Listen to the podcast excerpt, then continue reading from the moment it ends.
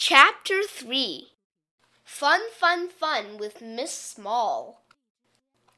Miss Small was carrying a basketball, a football, a soccer ball, a kickball, and just about every other kind of ball you can name.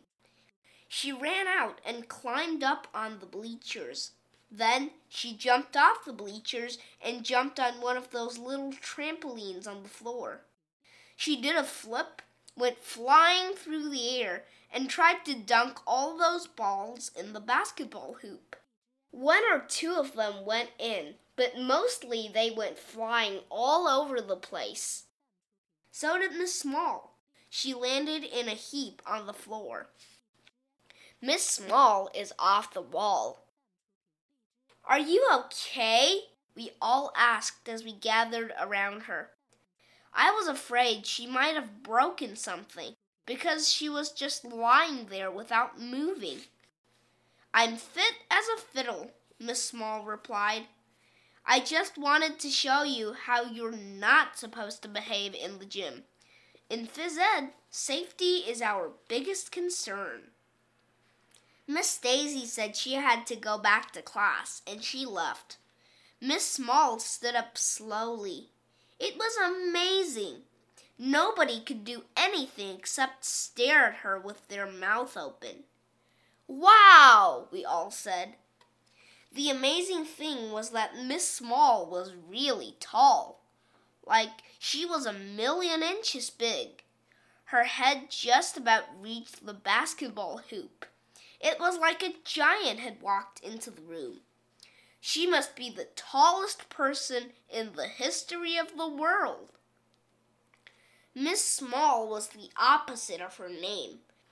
It was like a fat guy was named Mr. Thin, or a dumb guy was named Mr. Smart, or a really handsome guy was named Mr. Ugly, or, well, you get the idea. Miss Small blew into the shiny silver whistle that was hanging around her neck. Hey, kids! Are you ready to have some fun? Yeah, we all hollered. We're going to have lots of fun in phys ed, she said.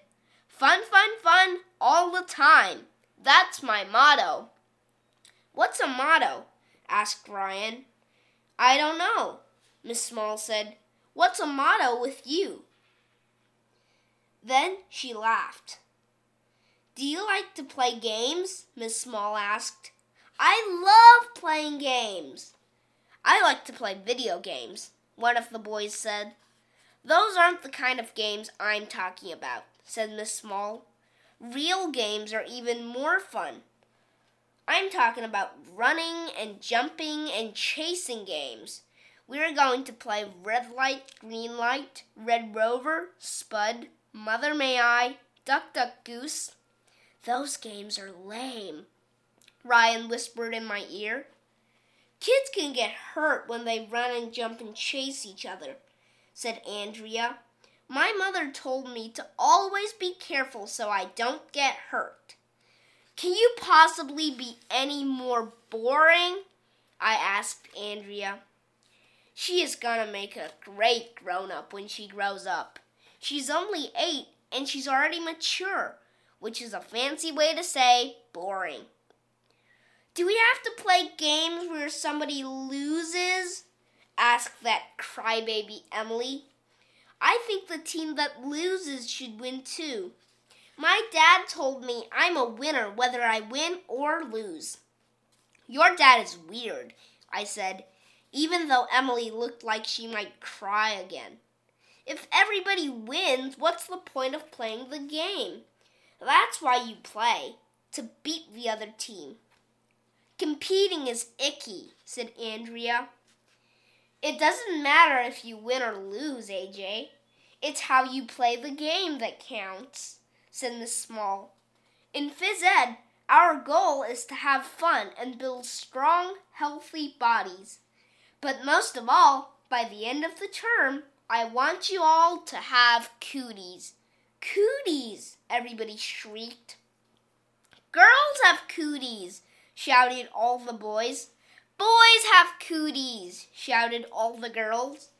I never really knew what cooties were, but I knew they were something horrible that you wouldn't want to get. Everybody should have cooties, said Miss Small. Cooties stands for cooperation, teamwork, and sportsmanship. Oh, I didn't care much about that stuff. I just wanted to beat Andrea Young at something because she thinks she is so smart. Besides, words that are made from the letters of other words are dumb. Miss Small blew her whistle again. Before we do anything, we have to stretch. Miss Small got down on the floor again and did some push ups. Then we had to do push ups. She did some sit ups. Then we had to do sit ups.